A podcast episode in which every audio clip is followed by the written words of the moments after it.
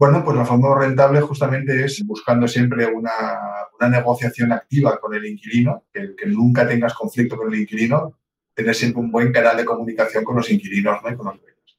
Si tienes esta bidireccionalidad, si logras que haya esa comunicación sana, ¿no? si sabes cómo negociar cada punto de conflicto que pueda haber, al final el dueño ve que nunca hay conflicto. Ve que se va un inquilino, entra otro te comunico a inquilino que, se va dentro de 90 días, ya a los 30 está alquilado.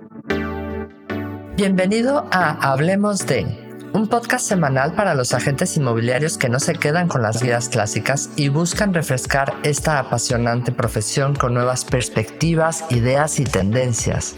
Soy Rocío González Gasque, manager formadora y coach inmobiliario Quédate y aprende junto a líderes y expertos de los bienes raíces cómo vender más y mejor, pero sobre todo disfrutar de tu profesión. ¿Cómo estamos? Muy bien, ¿qué tal? Saludos. Estamos súper contentos. Buenas noches. Mi nombre es Rocío González Gasque. Soy manager en Remax Urbe 2 e instructora Ciras RS y hoy tengo el gusto y el placer de presentar, claro que sí, Miguel Ángel, a Miguel Ángel Romero Polanco que digo que tiene apellido de barrio de México, pero bueno. Muchas gracias, Rocío. Romero eh, Polanco, que es CEO en Finca San Andrés, en Santandreu de Barcelona. Exacto. Estamos súper, súper contentos porque el tema de hoy es un tema candente en España en general, pero en nuestras ciudades, en Barcelona, Valencia, Madrid, es, es una locura. Y eh, me encanta, me encanta recibirte, Miguel Ángel. ¿Cómo estás? Buenas tardes. Muchas gracias, saludos a todos. También, sobre todo, agradecido a ti por pensar en este artesano inmobiliario del alquiler.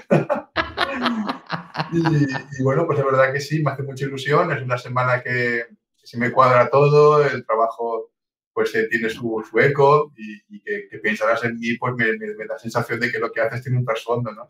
Y me gusta. Muchas gracias, muy agradecido. No, no, gracias, gracias a ti, desde luego.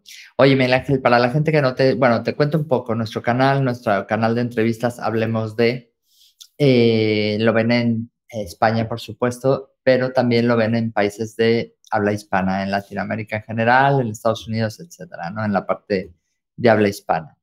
Y bueno, pues para todos aquellos que no te conocen, te lo digo porque en España te conoce muchísima gente pero para todos aquellos que no te conozcan, háblanos de ti. ¿Qué hace un chico como tú en un sitio como este? ¿Cómo empieza tu historia inmobiliaria?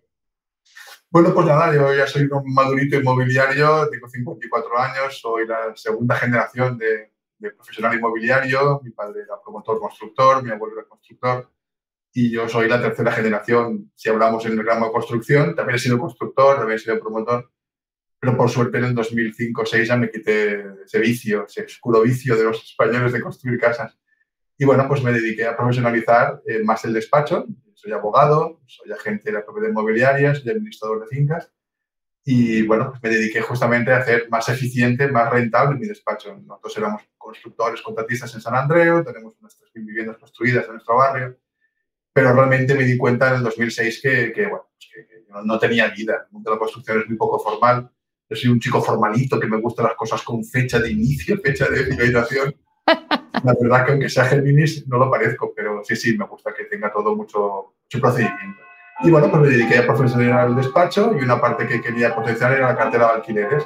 Me di cuenta que, que estaba muy poco profesionalizada en mi barrio, que el modelo de negocio que existía era el de administrador que cobra las rentas y liquida al señor Antonio la señora María cada día 15 y los cobraba cada mes pues una barbaridad.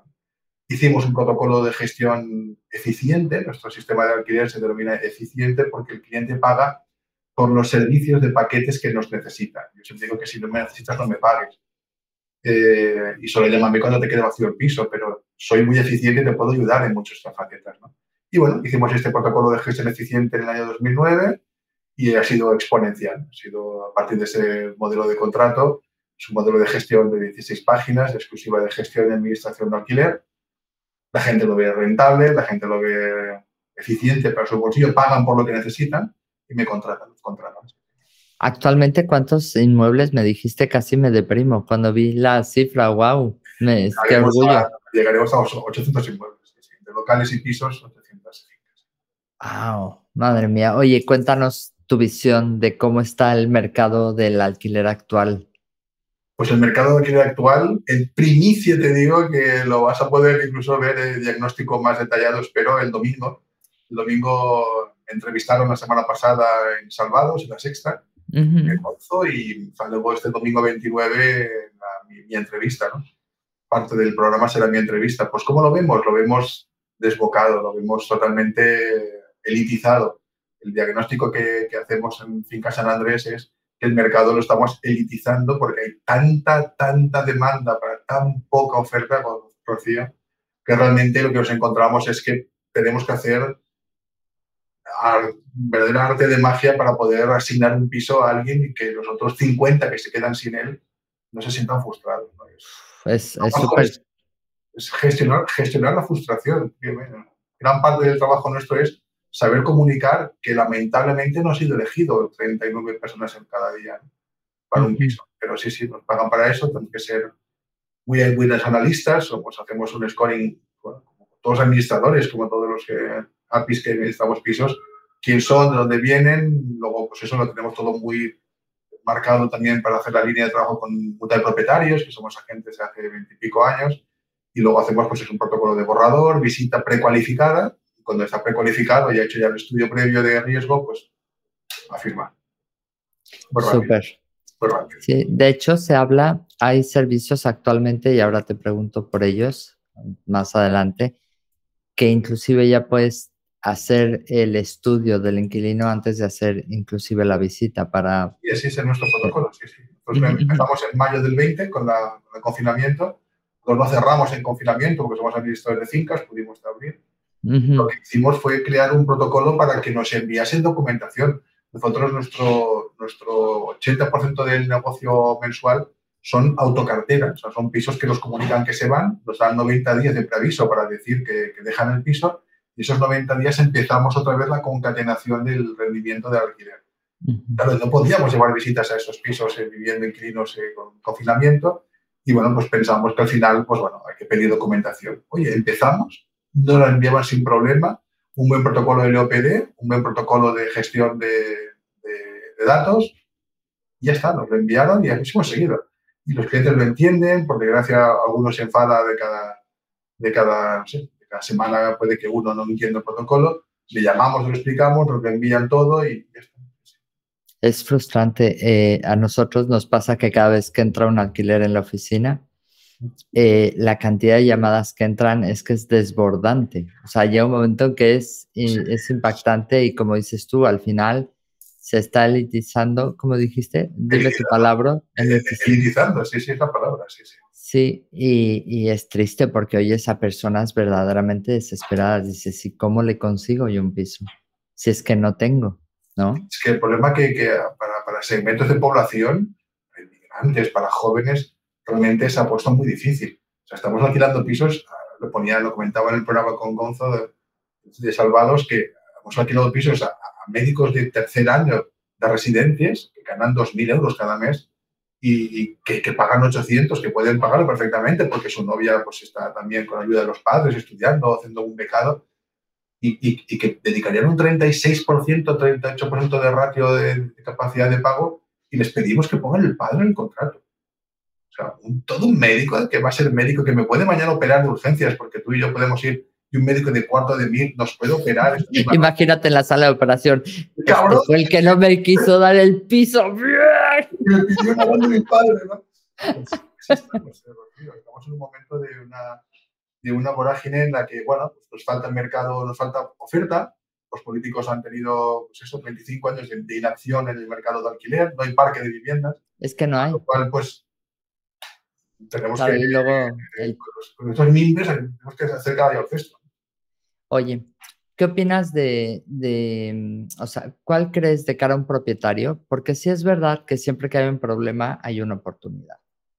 Entonces, hay mucha oportunidad para gente que quiere invertir porque sabe que esa inversión puede ser rentable eh, en el largo plazo, puede tener una, una inversión donde su dinero está bien ¿Cuál crees que es la forma más rentable de alquilar un inmueble? Bueno, pues la forma más rentable únicamente es haciéndolo bien, haciéndolo eh, buscando la buena suerte. Yo siempre digo a mis propietarios que yo es que nunca tengo suerte para alquilar un piso. Se quedan todos así un poco perplejos. ¿no? Bueno, hasta luego. Pero te llamamos porque me dijeron que eras un HL. No, no, no, yo es que nunca tengo suerte, señor Antonio. Mire, yo, yo solo tengo buena suerte. Al final les explico cómo trabajamos. La buena suerte en el alquiler es la que empezamos a hacer ahora. Llamado usted un profesional, ha llamado usted a la inmobiliaria. Vamos a poner el piso en su precio, tener un pétalo de ese trébol de buena suerte. Está el piso en buen estado, porque yo le ayudaré a poner en buen estado y en buen precio. Segundo, haremos una buena selección de quién es el inquilino que va a venir a vivir este piso. Lo haremos usted y yo, lo haremos juntos. Tercero, haremos un buen contrato. Nuestro contrato de alquiler tiene 42 páginas con lo cual lo parametrizamos todo, no nos fallará nada. Vamos a hacer, aparte luego, casi 100 fotos de inventario, tapa del material, tapa de material cerrada, todo está inventariado hasta la, fecha de revisión de la caldera del gas. Y quinto, y cuarto pétalo, perdón, es la, gestión que haremos de vigilancia de este contrato. Si yo he puesto el piso en su precio y buscado que esté en buen estado, he buscado un buen inquilino, he hecho un buen contrato y hago una buena gestión de vigilancia, tengo los cuatro pétalos de la buena suerte. Yo les vendo este speech, este diálogo de, de, propietarios iniciales, explicarles que yo tengo la buena suerte. Yo tengo la canción de Chenoa eh, en, mi, música cuando me, me, suena, ¿no? Yo sé cómo lograrte la buena suerte, ¿no? ¿Por qué? Porque sé que si tú me ayudas poniendo bien el piso, yo te ayudaré buscando un buen inquilino. Y lo entienden y, nunca falla. Es así. Es verdad. Oye, como este es un programa en vivo, aquí hay algunos amigos que quiero saludar. Mi Rosa, tú dirás. Rosa está mi Rosita, Rosa. Hola, Rosa. Bueno, hace mucho que no se conectaba, o sea que la voy a chantajear. Solo porque está él, te conectas. hemos chateado, hemos chateado estos días, Rosa y yo, para una cosa que tenía, que tenía en venta, a ver si podemos ayudarla. Súper, súper. Está también Emilio, Emilio García, últimamente se conecta, él está en Salermo, Italia. Hola, o sea hola que... buonasera, Emilio. Eso, y está Benjamín Negrón desde Puerto Rico, desde Remax Playa, Metro Playa en Puerto Rico. Caray, un placer, Benjamín. Saludos. Se, con, se conectan de todos lados. Nunca sabemos a quién podemos estar ayudando. Que eso, sí, eso es lo que más me gusta de, de las entrevistas, la verdad. Oye. Oye, hay ciertas estrategias que utilices. Bueno, para la rentabilidad al final es un poco el, lo que tú comentabas, ¿no? Tus cuatro ángulos de la buena suerte. Claro que tenga el piso un mantenimiento preventivo, sobre todo en el alquiler. Lo que más te falla en rentabilidad son las averías que no has previsto, ¿no? Y uh -huh. bueno, pues nosotros lo que tenemos es un buen departamento que, que, mantiene los pisos en buen estado, de una manera eficiente también, con un coste realmente con industriales muy competitivos y que den un mantenimiento siempre constante de rentabilidad, ¿no? Que, no, que no falle nada. Que si falla algo es una caldera y porque tenga 20 años pero que cada vez que queda un piso vacío tenemos unos casi 150 puntos que revisamos en los que comprobamos pues, lo que puede llegar a fallar, obsolescencia que pueda venir en pocos meses, años, y lo vamos previendo todo. ¿no? Eso se, se, sistematiza, tenemos unas hojas de, de mantenimiento y se, se gestiona. ¿sí? Para la gestión de los alquileres, ¿tienes industriales dentro de tu oficina o los tienes, o sea, los tienes externos, pero muy muy fidelizados. Muy fidelizados. Saben, industriales saben que un inquilino nuestro no puede pasar la noche sin agua caliente. O sea, hay dos premisas, el agua caliente uh -huh. y, y, y, la, y, la, luz. ¿no? Un inquilino que se queda sin luz tiene luz en la noche, ya no sé por qué se la palman de la comunidad, porque hay un problema, porque 24 horas de luz. Y el agua caliente es, sagrada. En nuestro despacho nadie se va a dormir sin agua caliente. ¿no? Con lo cual, los saben que eso es, es, es parte necesaria Luego tenemos pues, de pintura, decoración, y luego tenemos también de metalistería. ¿no? Son los tres palos que, que, tienes que tener siempre el industrial a tu disposición. Un cierre de ventana, una persiana, una cerradura, una pintura y un, un, y un fontanero lampista para el agua caliente luz. Eso siempre sí, sí. Luego tenemos otro equipo también para reformas integrales, que ya pues, es otra empresa que nos hace un servicio mucho más integral, precios cerrados, eh, y te voy a engañar, Rocío y compañeros, es una parte del rendimiento de retorno de esta empresa nuestra muy importante. Si te digo que el año pasado nos han quedado cerca de 15.000 euros en horarios de, de, participación que nos pasan en industriales, pues son 15.000 euros que por pasar becados te dan dinero. Wow. Cual, Eso tienes, tienes un acuerdo con esos industriales, muy bien, mira. Me tomo nota, sí. Me encanta porque las entrevistas siempre digo que son para ayudar a los demás, pero siempre tomo nota yo. y lo pongo... yo, yo paso un industrial, una, un piso entero, si se gana 50.000 euros de, facturación, él sabe que tiene que dar un, unos horarios, una participación. Yo le he fidelizado, le he hecho que ese cliente le confíe en él, se, se, enamora. Porque Al final, les ayudas en su negocio también. O sea, ellos crecen en su negocio, tu cliente queda satisfecho porque es, es alguien, no le vas a dar esto a todo el mundo. Claro. Y eso para mí es un retorno de dinero también, ¿no? Con lo cual, ya hablaremos ahora de cómo se hace el rendimiento, un despacho de alquileres, qué, qué inputs tienes, qué, qué incomes tienes para, para, hacerlo. Pero sí que es verdad que al final un despacho se, se, basa en, en, muchos pocos, ¿no? A mí siempre me decían, era pequeño, ¿qué, ¿qué prefieres? ¿Pocos muchos o muchos pocos? ¿no? Y digo, pues yo quiero muchos pocos, porque los pocos muchos, pues igual son muy pocos y, y a ver cuando, cuando llegan, pero si tengo muchos pocos, al final tengo la, la sensación de que trabajo siempre, cada día en mi despacho, cada día se brinda con algo, porque hemos alquilado un piso, hemos alquilado un local, un parking, un traspaso, una venta. También vendemos pisos. Esos señores que finca San Andrés venden pisos. que no se les olvide, ¿no? Porque además es una parte también súper interesante, vender un piso para después tenerlo alquilado. Es que hay mucha gente, sobre todo inversionistas, para la gente que nos ve de Latinoamérica, hay un momento ahora ideal, porque la gente en Latinoamérica pues quiere tener siempre, eh, pues, la gente que tiene dinero quiere tener como en diferentes áreas y Estados Unidos era su mercado nativo pero después de Trump y todo lo que ha sucedido, eh, España está haciendo su mercado, su mercado ad hoc. Entonces, obviamente, yo creo que ahí tenemos una oportunidad. De hecho, ahora voy de vacaciones a México y ya tengo reuniones con inversionistas porque es una, es una realidad, ¿no? pero oye, Miguel Ángel, no me contaste, no contaste en vivo. Yo quiero que lo cuentes. Cuando empezaste en, en la oficina, ¿Qué te dijo tu padre de los alquileres? Porque te digo porque quiero preguntarte eso. Porque hay mucha gente que empieza en el sector. Y cuando te oye a ti, cuando oye gente que tiene muchísimo tiempo, que tiene tal, siempre es como, uff, todo lo que hay, pero tienen que entender también que siempre hubo un inicio, ¿no? Pues cuéntanos, cuéntanos. Yo acabé Derecho en el 1993, año después de que fuéramos olímpicos, y bueno, pues eh, quería hacer alquileres. Nosotros éramos promotores, constructores, padre, teníamos un API contratado que, que, ponía el título, pero no hacíamos alquileres, hacíamos nada. Pues, eh, de vez en cuando uno y si, si, si caía. Yo pues quería hacer una cartera, veía que no hacíamos seguros, veía que no hacíamos alquileres y veía que hay que hacer una cartera poco a poco, ¿no? Esa inquietud mi padre pues no quería porque decía que eso te dejaba entonces 300 euros horarios y para 300 euros eso no es dinero, son 50.000 pesetas, un piso de alquiler en San Andreu. Con lo cual, pues nada, no me dejaba, me decía que no, no, que eso no deja dinero, tú a vender y comprar, venga, va, que eres joven. tenía yo veintipico años y papá, pero déjame hacer alquileres, que no, no, no, no. Y nada, pues cambió la ley en el año 95, al cabo de pocos años, ya los contratos no eran de la ley franquista de indefinidos, ¿verdad? La ley 64, y ese podían ser de cinco años. Bueno, pues papá, déjame hacer contratos que son de tres, cinco años, se puede pactar. Bueno, pues efectivamente, pues ya en el año 95 me dejó hacer alquileres, me dijo, mira, te dejo hacer alquileres, pero que sepas que es contra mi voluntad, que como me venga un propietario que le has puesto un mal inquilino, que no le paga, un inquilino que le has dejado tirar una reparación, que, que no te estás para el trabajo, yo cogeré tu llavero, cogeré tu llave del despacho y nunca más entrarás al despacho. O sea, si te ganas, mira lo que pierdes, ¿no? Y eso me obligó a hacerlo bien, a hacerlo de inicio bien. Veía los modelos que teníamos aquí, en el despacho, y era una página de dos caras, ¿verdad? Todos hemos visto, una, la página de dos caras, con todas las cosas esas de cortar y pegar que decimos hoy. Pues este año empecé a hacer un mentor de cuatro páginas.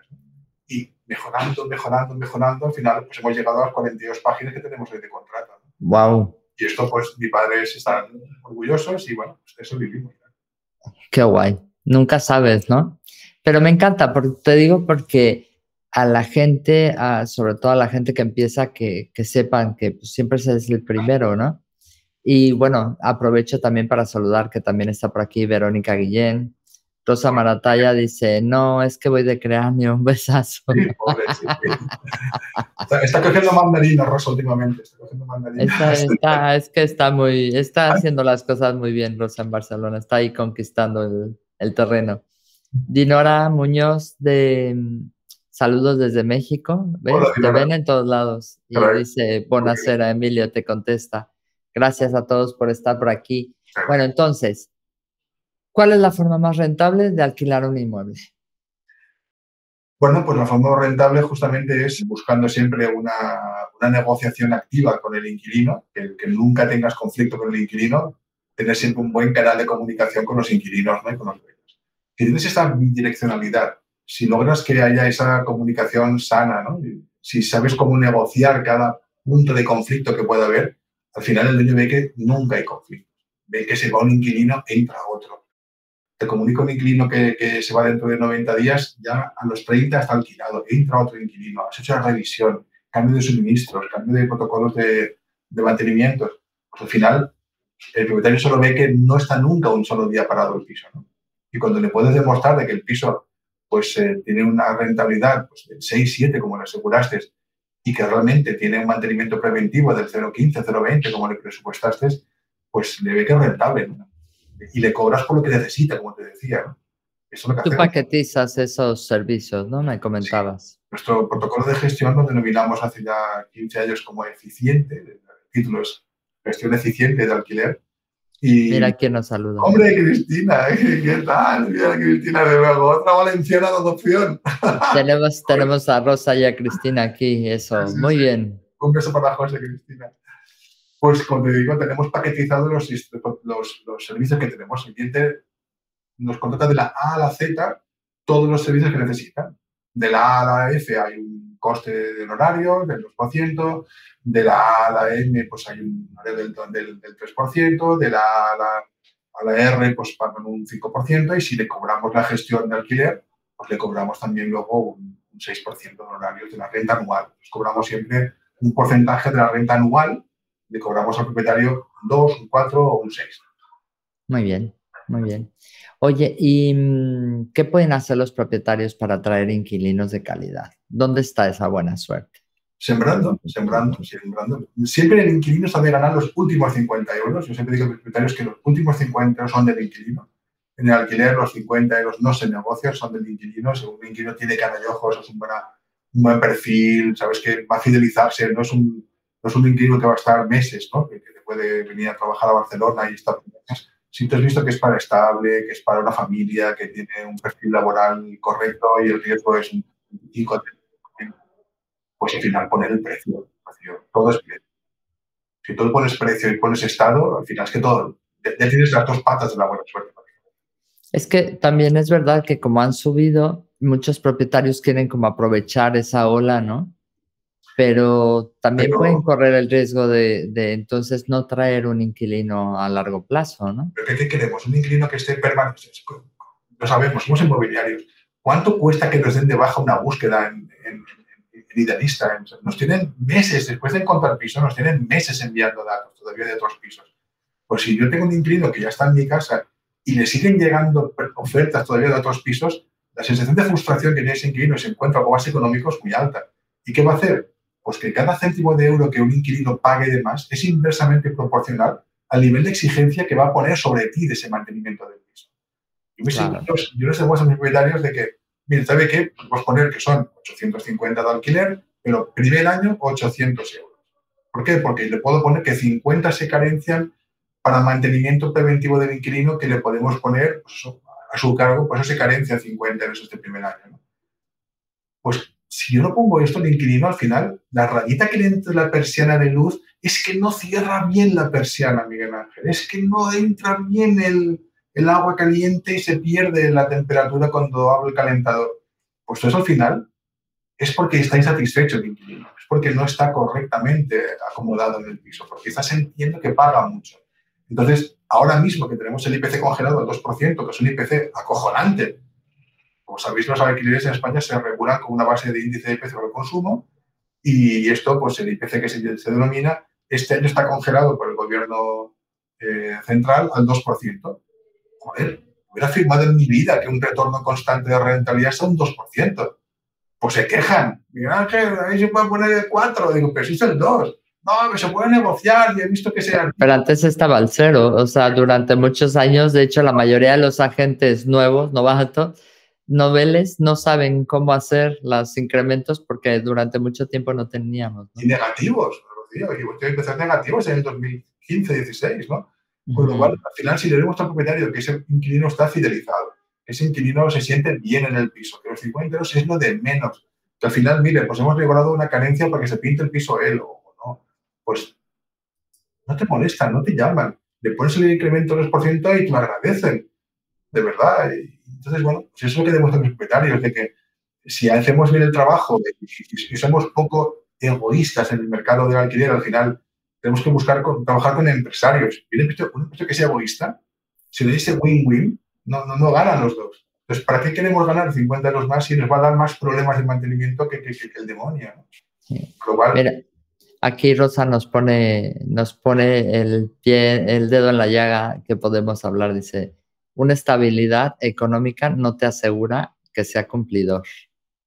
Sí que te asegura, sí. Yo creo que al final la estabilidad económica te aseguras que es un inquilino que tiene capacidad de pago. Rosa, y si este inquilino tiene capacidad de pago y sabe que está pagando lo correcto por un piso, se fideliza en el piso. Si él ha amueblado este piso, lo ha pintado, lo ha, estrenado, ese privilegio de mudarse le cuesta mucho.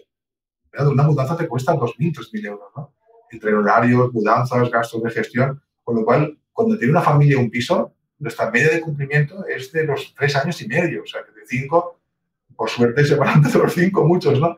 Pero, pero pocos hacemos cada año, yo haré unas 25 o 30 renovaciones anuales de clientes que están cinco años y hacemos otros cinco, por ejemplo, ¿no? Con lo cual, hacemos unos 150 contratos anuales, de los cuales 130 son nuevos, ¿no? Eh, prácticamente de autocartera, 30 que entran nuevos casi prácticamente cada año y, luego los de renovación de, gestión constante. Pues claro, Rentabilidad para el propietario se la das. Para ti, permanente, porque tú cobras cada mes una cuota de mantenimiento en horarios que haces con el servicio de IPC y contando cada mes, a nosotros nos entra cada mes. El dinero tengo todo pagado. La semana que viene tendré pagado todo y llegar al despacho el día 1. Porque sé que voy a mandar 60 cartas de IPC a propietarios de cartera y sé que esos propietarios de IPC me van a pagar cada uno una media de 400, 350 euros yo tengo pagados todos los sueldos, tengo pagados toda la publicidad, tengo pagados todos los colegios, solamente con las cuotas de mantenimiento de los propietarios de gestión, ¿no? Con lo cual, ¿cómo lo vas a definir por un inmobiliario? Si para él lo es, también lo es para mí. Claro, es un buen negocio para todos. Ahora me vas a decir la pregunta que me hizo antes de, conectar, ¿no? De eh, los protocolos para realmente gestionar bien un alquiler desde el punto de vista no, no, la teníamos preparada, pero bueno, ya sabes cómo soy. No, no, no, es fácil. Ese me encanta. Los protocolos al final los tenemos, eh, cada departamento tiene, tiene un, protocolo que cumplir, que se dedican a, pues eso, todo el preexpediente. Yo, yo, yo, soy el captador, sí que reconozco que soy el captador. A mí, cuando viene un cliente, no, es que tengo que hablar con mi Ángel, ah, yo voy, ah, yo tengo un cobertor muy bajo, pero ya voy yo. Y traigo el piso, yo me dedico de cada 10 pisos de 10 casas de alquiler, traigo 10 pisos. Coño, de venta no me pasa. De venta de cada 10 visitas traigo dos. Pero de venta traigo todos. Empiezan ya la parte documental, hay que tramitar etiqueta energética, hay que tramitar cédula de habitabilidad en Cataluña. Tenemos obligación Obligatoria. Cédula de habitabilidad, no sé, en Valencia. Y una vez que tenemos toda la parte documental tramitada, pues nada, fotografía, redacción de anuncio ya se puede en portales. Se hace la precualificación de, de, candidatos. Tenemos en esta página web un apartado que es visitar piso, precualificación. Allí nos envían documentación, nos envían, por eso que les interesa, nos envían las nóminas, contrato de trabajo, nos envían los DNIs, los NIES, y a partir de ahí hacemos un preestudio económico. Nos reunimos con los propietarios, eh, o bien por Zoom, o bien por presencial, eh, o nos reunimos, le llamamos por... Qué modernizado estás. sí. Y le decimos, venga, tengo ya tres candidatos, eh, uno bueno, otro muy bueno y otro superior. ¿Cuál quiere? Superior. Me gusta más el medio bueno, porque es que el medio bueno me da que va a estar cinco años. El superior creo que va a estar solamente uno o dos, pero claro, es muy bueno. Pero... Y bueno, consensuamos a quién es el que le podemos adjudicar el piso y a partir de ahí pues se le da el ok.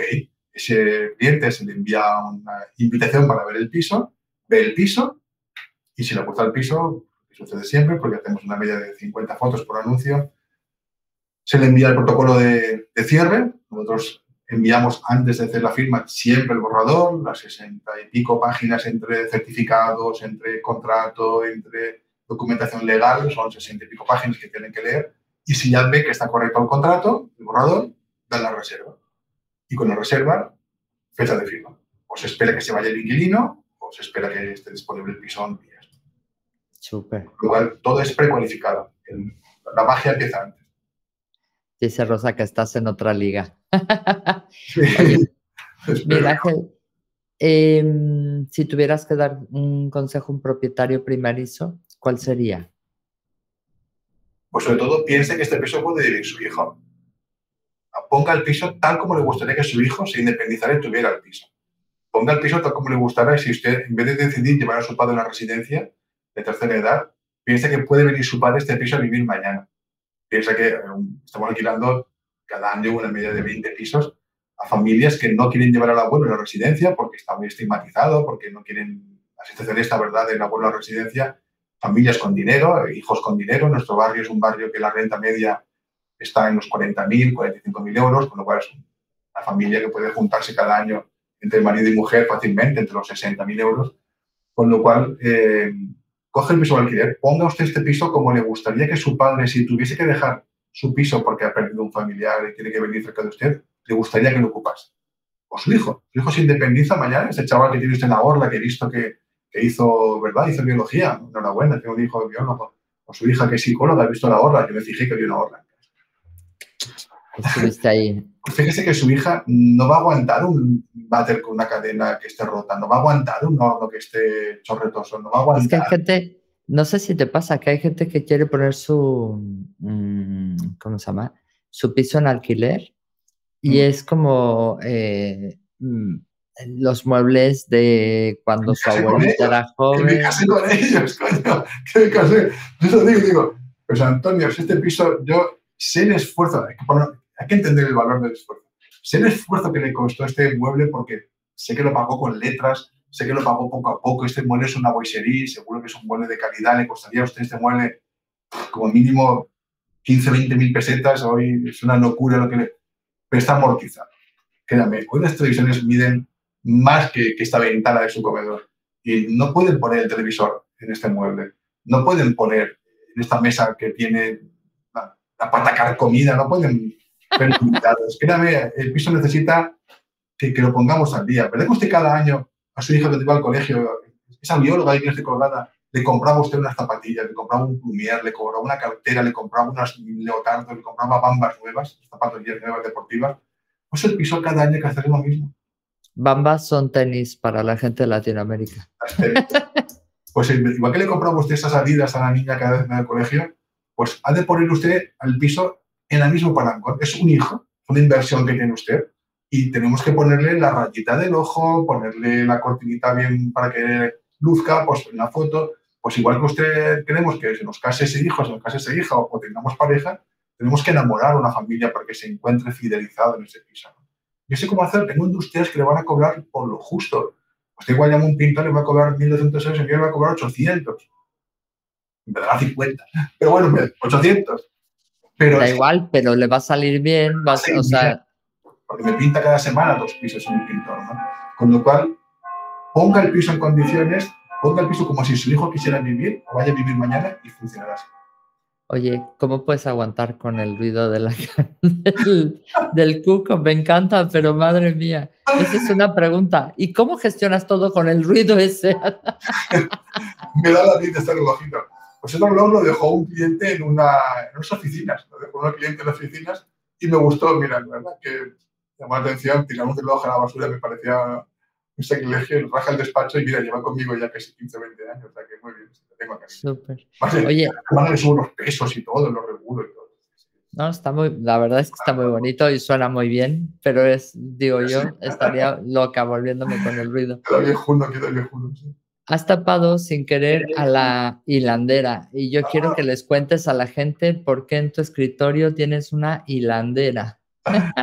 Pues os presento a mi hilandera. Esta es la hilandera que tenemos en casa, en nuestro pesebre, en nuestro nacimiento de, de, casa. Tenemos a, esta hilandera. Esta hilandera lleva conmigo, pues, no sé, igual 12 o 13 años. ¿Por qué? Porque yo tengo una frase que en mi, WhatsApp, mi perfil de WhatsApp, tiene la frase de, de, poco se hace, ¿no? Pues bueno, pues todo viene justamente por los alquileres, ¿no? Mi abuela somos castellanos, somos de Palencia, mi abuela es de la montaña palentina y se pasaba toda la tarde de invierno pues, eh, hilando. Mi abuelo cargaba la lana, hacía, hacía hilos, ¿no? Y mi abuela, pues, en la rueca, ¿no? La rueca esa de, de, Sí, sí, sí, sí. Pues, hacía hilo, hacía hilo. Claro, eso se rompe. Hace falta mucha paciencia, ¿no? Es, muy, es un, trabajo de mucha brega, ¿no? Y le decía a las vecinas, ah, Felisa, qué paciencia, toda la tarde estás hilando. Y mi abuela decía, poco hago yo hilando pero menos tú mirando, ¿no? Entonces, si hago poco hilando, lo que digo a mis clientes es que en el alquiler, tienes tu piso parado, poco hace usted parado el piso, poco hace mirando. Vamos a poner hilando, vamos a poner el piso hilando, porque yo le voy a dar cada año 12 ovillos de lana. Voy a dar cada año 12 carretes de lana, ¿no? Con lo cual, vamos a poner en producción el piso, vamos a hacerlo delicadamente, vamos a hacerlo de una manera con sensibilidad, con mucho tacto, para que no se rompa este hilo de plata. ¿no? Yo digo que no, yo no hilo lana, hilo plata. ¿no? Con lo cual, este hilo de plata tienes que hacerlo de una manera que sea suave, que sea dulce, que sea rentable, pues es plata. Yo al final le doy cada a mis clientes 12 ovillos de plata a final de año. Y poco hago hilando, señora, pero menos usted mirando. ¿no? Vamos a ponernos Me encanta la frase, me la voy a apuntar. Es una chorrada, pero tengo mi perfil de WhatsApp y sí, sí, es poco se hace hilando, pero menos mirando. No, no, me encanta. Pero además me encanta porque al final eh, la gente que sobresale, la gente que de alguna forma logra el respeto de los demás es porque precisamente pone calidad en lo que hace. Pone cariño, pone calidad.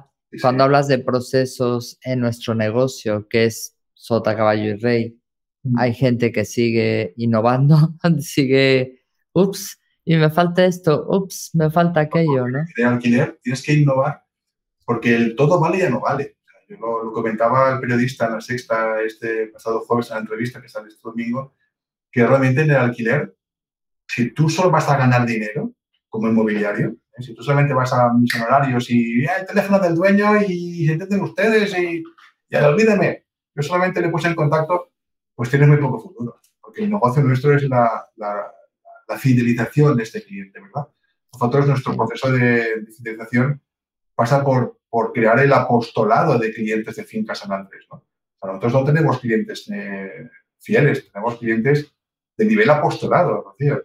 Y al final el cliente que tiene nivel apostolado es que te trae de la mano su cuñado, te dice, no, Arturo, Miguel Ángel te va a llevar como a mí el piso, Miguel Ángel, como a mí, ¿eh? a mi cuñado como a mí, a mi vecino como a mí. Pues claro, ¿cómo vas a poder fallar? Si es que... Oro molidos, referidos, claro, es, al final vivimos de esto. y una pregunta, yo he estado, yo estoy trabajando con una aplicación porque gestiono algunos alquileres, estoy trabajando con alguna aplicación en el mercado. Eh, y cuando lo cuento, la mayoría de los inmobiliarios es que ni siquiera tienen anotado las fechas de, de firma de sus contratos. Fíjate con qué poco podríamos hacer con que tengas un Excel, ya no te digo gran cosa. Pero aunque tengas un Excel en la fecha de firma de los contratos y que te recuerde cada mes cuál es el contrato que viene para que hables con los propietarios, para que envíes la carta de aumento IPC, etcétera, etcétera. No, y, no solamente esto, es que, te recuerde nosotros ese día uno que, que, mandamos las 50, 60 cartas de media de IPC, pues es que al final es hacer así, un botón. O sea, ya tienes parametrizado qué contratos vencen de aquí a tres meses y estamos llamando al propietario para decirle, bueno, señor Antonio, que el contrato vence de aquí tres meses, eh, ¿va a querer renovarlo o no va a querer renovarle? Cuando tocas el IPC el cliente que toca la, subida, le llamas el mes antes para decir que tocará el mes que viene el IPC, 2%, eh, recuerde.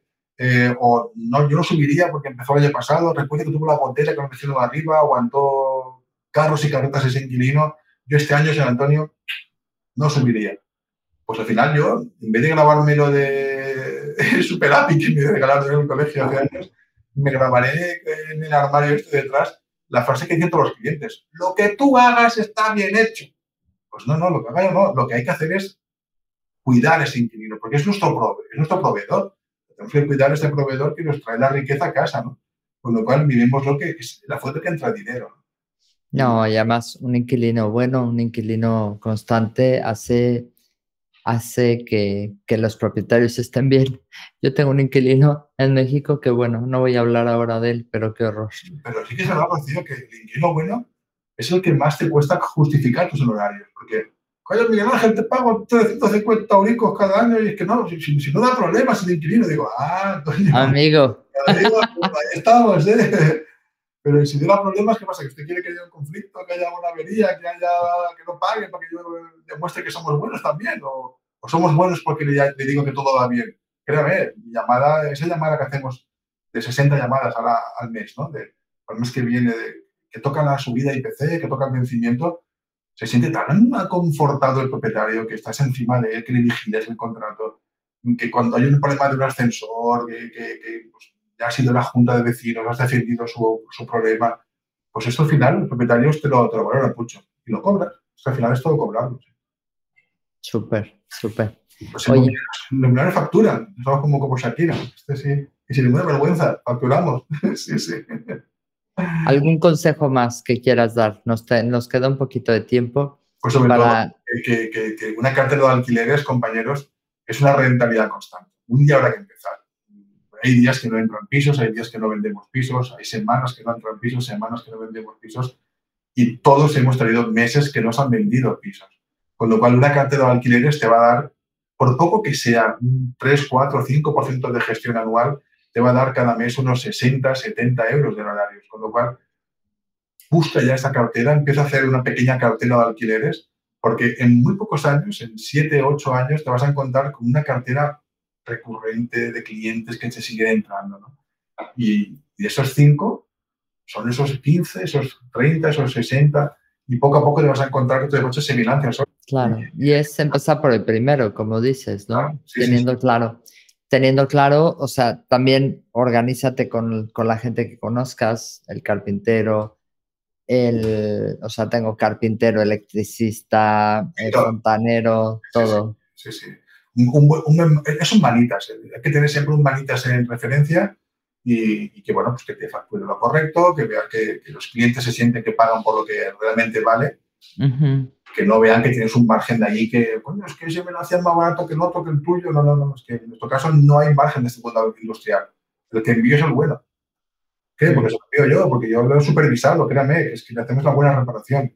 Y esto al final te da mucha, mucho prestigio, te da mucho, mucha mm, seguridad ¿no? y, te da autoridad. ¿Y de esos propietarios que tienes, alguno no te ha eh, comentado de la opción de manejar el alquiler con Airbnb o con ese tipo de plataformas? Los alquileres de... No. Nosotros en un barrio, un barrio clase media, un barrio obrero, y realmente nuestro cliente aquí no vienen turistas. Mis hermanos que tienen dos, eh, dos, albergues aquí en nuestro barrio de turistas, pero bueno, es algo anecdótico, no, tienen 40 camas, no es, no es significativo yo creo que nuestros clientes, la rentabilidad esa inmediata, ese ganar mucho, esos muchos pocos, ¿eh? esos, eh, o esos pocos muchos, que mejor dicho, eh, yo creo que nuestro barrio no funciona. Y el que lo hace al final es tensionar el vecindario, es tensionar el piso a un límite de, de, desgaste, que, que, al final la rentabilidad no sé por dónde, por dónde viene por dónde se va. Y no, no, yo creo que al final nuestro cliente es que es, yo creo que es más ilusión que otra cosa, porque el desgaste que tiene el piso, como dices tú, al final hace que tengas que tener más mantenimiento sobre él. Es más... Y ese piso, Rocío, que, que, que vivía tu padre, que es una residencia, que ya no están tus padres, por desgracia, que viviste tú de soltero, vas a poner ahí cuatro jovencillos ahí a fumar petas todo el día y turistas y maletas. ¿Tú quieres para tus vecinos eso? Es que además ya no se puede. En Valencia, por ejemplo, no, no, no tienes licencias. No, tampoco, porque hace años que no. Pero igualmente, ¿quieres tú alquilar un piso sin cédula para que tengamos problemas con tus vecinos? Un cambio de uso sin licencia. ¿Por qué? ¿Para ganar qué? Alquilalo como local, lleva IVA, sí, date de alta como empresario, no tienes ningún problema. Pero hazlo bien, porque es que al final, si no me ayudas, yo no te puedo ayudar. Yo digo a mis clientes, si tú me dejas que te ayude y tú me ayudas, esto va a salir adelante, ¿no? Pero al final tú quieres ganar, solo ganar, solo ganar, solo ganar, y ves que yo lo que te cobro es un gasto, si ves que yo te hago un gasto, no me contrates. Si no ves conmigo una necesidad, no me contrates. Al final es que me verás siempre como un gasto y cada vez que te llame para montar factura, vas a pensar que te estoy sacando los cuartos, ¿no? Con lo mm. cual, que te sea algo natural. Un negocio es, que es bidireccional, potencia al inicio. Es importante. Yo creo que el, el, tipo de plataformas, al final nos tenemos que adaptar a los nuevos tiempos y a las nuevas cosas. Es, es natural y además mañana saldrán otro tipo de otro tipo de edificios, otro tipo de cosas donde sean otro tipo de alquileres, pero tenemos que adaptarnos, pero también ser conscientes de lo que implica eso, ¿no? Porque básicamente mucho del problema que tenemos efectivamente es eh, que hay mucha, mucha eh, vivienda que está eh, siendo alquilada por, por, estas, por este tipo de plataformas, ¿no? Y entonces dejas a las familias que tienen un alquiler estable fuera. Claro, estamos, estamos gentrificando los barrios. Barcelona está gentrificado, el centro de Barcelona es un parque temático. Yo lo reconozco, es un parque temático y sí, es verdad. Y al final, pues, no sé, no, no, no es lo que queremos, no es el modelo de sociedad que queremos. Yo cuando viajo voy al hotel, ¿lo puedo pagar? Sí. ¿Que tengo hijos y van a un apartamento? Pues también. Pero reventar un vecindario para que yo esté cómodo y me ahorre 200 euros en esa semana, para mí es vergonzoso. Porque hay que hacerlo eficiente y rentable. Ah, yo creo que hay para todos, pero siempre y cuando haya para todos, efectivamente, ¿no? Como después del boom prácticamente no se han hecho edificios, pues tenemos ahí un, un claro, Claro, es que tenemos 25 años que no se está liberando suelo en Cataluña. En Barcelona, 15 años que no hay una liberación de suelo para hacer vivienda de obra de alquiler público, ¿no? Con lo cual, si, si, los promotores que queremos hacer pisos no tenemos suelo público para hacer vivienda de alquiler a precio tasado, o sea, ya no te digo renta libre, a precio tasado, pues, pues ¿qué, qué, qué nos pedís los políticos? ¿Para qué queréis políticas Robin Hood en las que nos obliguéis a limitar precios, nos, nos obliguéis a, a, Es que esa no es la solución. No, no es solución. Eso es un parche. Pero libera suelo, porque la colado nuestro ayuntamiento después de cuatro años de una política de tener que ceder el 30% de la vivienda obra nueva, hay que cederla a VPO, ¿no? hay que cederla a, renta limitada. ¿no? Pues se han hecho en Barcelona solamente 52 viviendas de renta limitada con la cesión del 30% de la vivienda obra nueva. ¿no? Con lo cual, eso es miserable. Una ciudad de Barcelona, 52 pisos de VPO, renta limitada. No, te, no te ayuda ni para empezar, ni para hoy. Pasa que la riqueza trae riqueza. ¿no? Que decimos. Eh, si solo nos ven como especuladores, solo nos ven como, como inmobiliarios con el, sombrero de copa y el puro, estamos perdidos. Si te ven con voluntad de servicio, de trabajo, de vas a la reunión de obra con ese pintor, de mandan las fotos al propietario, mire, señor Antonio, ya está pintado el piso, mira qué majo ha quedado, ¿quién lo ha visto quién lo ve? Venga, Miguel buen trabajo, a alquilarlo. Y se firma y se alquila y ese tío cobra y no está parado el piso más que lo necesario, eres su héroe. Al final lo que tenemos que hacerle es que, ese servicio de gestión vean que les es necesario, que no pueden pasar sin un administrador NAPI que les alquile el piso. ¿no? Mm. nosotros sabemos hacerlo. hacemos? Tengo una duda, ¿los alquileres los cobras tú y se los pagas tú al propietario o los cobran directamente los propietarios? Directamente. Nosotros un 95% de nuestro negocio son inquilinos que transfieren directamente al propietario. Justamente si nos dimos cuenta que este modelo de negocio de cobrar el alquiler y, y pagar al propietario estaba obsoleto en el año 2008-2009 es porque nos dimos cuenta que los competidores perdían cartera porque los propietarios les decían, no, es que le pago a Fincas X, le pago cada mes 60 euros por esto. Digo, 60 al año son 700 pavos. Y le cobra usted, le cobran, le pago a esta Fincas tal 700 euros por llevar un alquiler, un mes entero. Oiga, yo le cobro solamente un 3%. ¿Eso cuánto es? 350, 400, 280, depende. ¿Y, ¿y qué me harías? Yo voy a hacer este servicio de la A a la Z, de la A a la hija. Ya está el paquete. ¿Cuál quiere? ¿Cuál quiere? Págame por necesita. Y al final te cogen el medio. Cobramos una media de un 3%. Y bueno, pues de cada piso, nuestros barrios son 800 euros, pues son unos 275, 300 euros de media de honorarios por piso anual. Con lo cual. Guapo. Mucho dinero en juego. Funciona, claro. Me gusta, me gusta un montón. De verdad que estoy aprendiendo un montón contigo. Es como que no me quiero ir. Dice Emilio, el, Emilio García, no te quiero dejar ir, pero claro, nos quedan 10 minutitos. Si alguien quiere hacerle alguna pregunta de los que están conectados, saben que lo pueden hacer.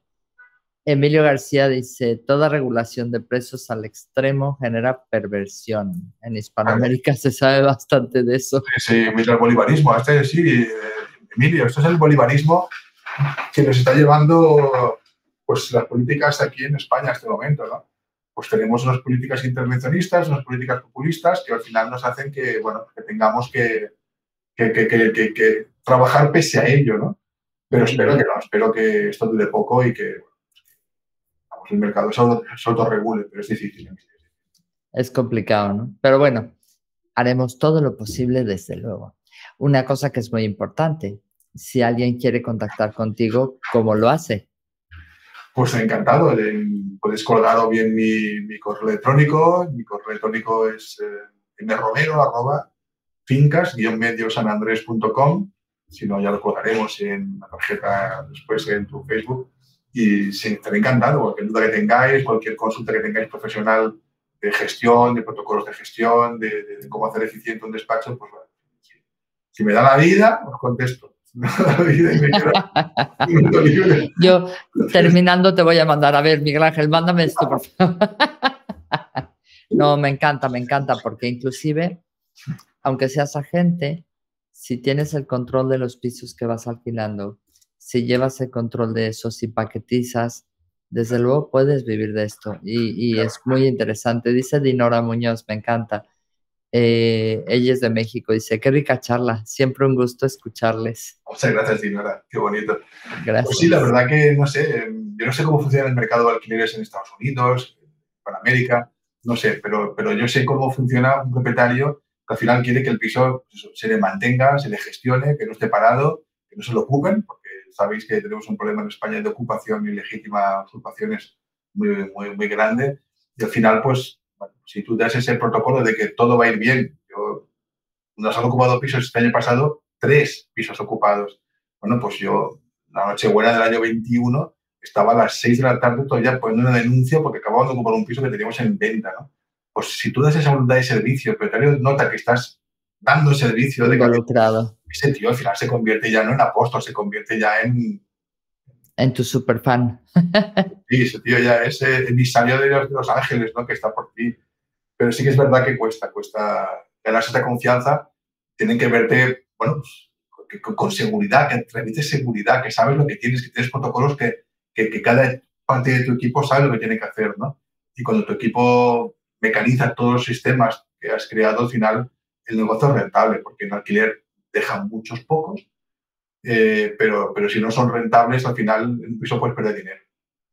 Pero fíjate, ahí viene la frase que usamos mucho en, en CIRA, en CRS, de todo empieza antes.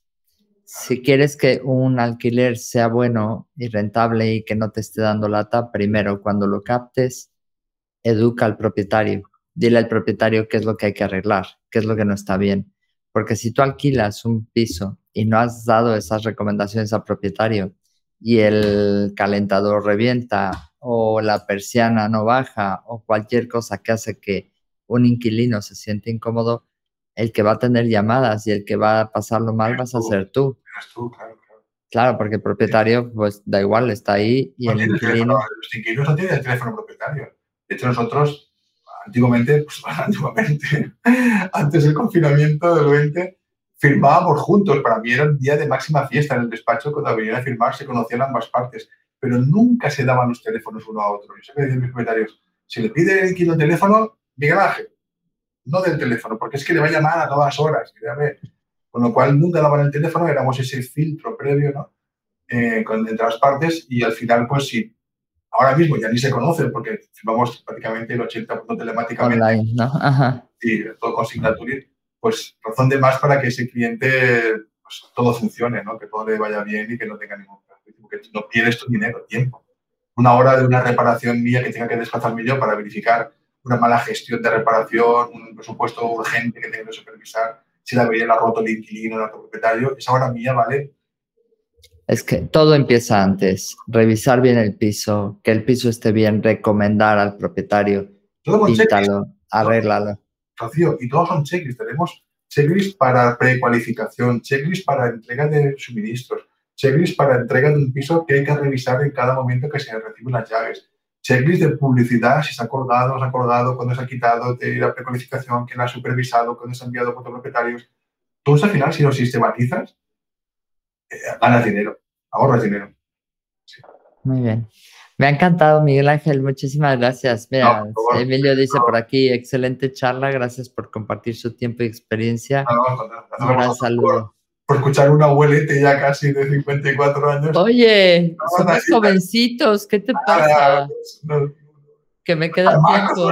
somos aquí. somos unos chavales. somos unos bebecitos. Estoy muy agradecido de poder hablar con una compañera, porque sí que es verdad que nunca he tenido una charla así online con una compañera, ¿no? Y tu prestigio y tu canal, me consta que, fíjate, pues hoy casi ya veinte y pico personas y los que pueden llegar a verlo en el futuro, ¿no? Pues me siento muy orgulloso de que habéis llamado a un de barrio, de, Barcelona, y que lo que yo pueda haber hecho puede ser de interés para alguien, me sentiría muy orgulloso. Gracias, gracias de verdad, Miguel Ángel, te lo agradezco de corazón. Eh, siempre te hemos tenido mucho aprecio, además eh, eres amigo de amigas mías, con lo cual era siempre una conversación de... Y me ha encantado, me ha encantado sobre todo porque hay una oportunidad muy grande en los alquileres. Sí, son muy latosos, pero todo empieza antes. Miguel Ángel nos ha dado claves buenísimas de cómo hacer que efectivamente no lo sean y que sean un negocio para toda tu vida. O sea, al final se trata de tener un negocio rentable para toda la vida el aquí te pillo, el, el, hacer algo rápido y mal para luego no existir, no tiene ningún sentido. No compañeros, que cuando enferméis, Dios no quiera, cuando faltéis porque os jubiléis, nadie va a compraros la cartera de compraventa de pisos, nadie. Os van a comprar una cartera de vertical, una cartera de alquileres. Yo sé cuánto vale esta misma tarde, ahora a las siete y media, sé cuánto vale mi cartera de alquileres. Si me pasara esta noche una, una fatalidad... Calla. Mi mujer sabe. Hoy no, mañana u otro día, pero hoy no. Mi mujer sabe cuánto tiene que pedir por mi cartera de alquileres. Y esto es un dinero. O sea, yo puedo dejar a mi mujer X dinero, X ahorros, X planes, X pisos. Pero lo que vale mi cartera, lo que he trabajado esos 32 años de clientes, cuánto rinde cada piso multiplicado por un coeficiente de, de pues todo eso al final tiene un valor. Y una empresa se valora por lo que tú das de rendimiento constante. Y la compraventa es hoy puedo, mañana no puedo tener dinero. Pero alquileres es siempre, siempre, siempre. Y eso tiene un valor y eso es lo que van a pagar. La cartera de vertical. Con lo cual, gestionarla, fidelizarla, crearla y, y hacerla crecer, crecer, crecer. Buscar, la buscar siempre la buena suerte. Eso, los cuatro pilares de la buena suerte. Me encanta. Puedes escribir un libro de eso. No, no, tengo un artículo, tengo un artículo muy bonito. Sí, ah, pues compártelo, compártelo en el enlace cuando veas la ¿Ah, entrevista ahí en el Facebook, sí, lo puedes compartir. Tengo Excelente. En castellano y luego lo comparto aquí. Y lo pondré también en el YouTube y en LinkedIn, que, que también estamos en vivo por ahí. Perfecto. Miguel Ángel, muchísimas gracias. Ha sido un placer de verdad estar por aquí. Gracias a todos los que están conectados. Un abrazo muy grande y nos vemos. Las próximas dos semanas no voy a tener entrevistas porque voy a estar en México. Entonces, no voy a hacer entrevistas, pero ya volvemos en, en febrero. Ya tengo hasta mayo, abril, mayo, todo agendado. Así es que... Enhorabuena, tu prestigio te precede. Gracias, gracias, gracias. Poco a poco. Gracias a todos. Gracias por pasar un rato conmigo. Si te gustó esta conversación, déjame una reseña en Apple Podcast y comparte el episodio. Si quieres comprar, vender o unirte a mi equipo, encuéntrame como Rocío Gegasque en Instagram, Facebook, YouTube y Twitter. O visita mi sitio web rociogegasque.com. Mi blog está lleno de tips prácticos sobre cómo vender, comprar y tener éxito en la industria. Nos escuchamos en el próximo episodio de Hablemos de. Si estás listo para expandir tu mente, mejorar tus prácticas drásticamente y estar a la vanguardia del mundo inmobiliario, esta es tu casa.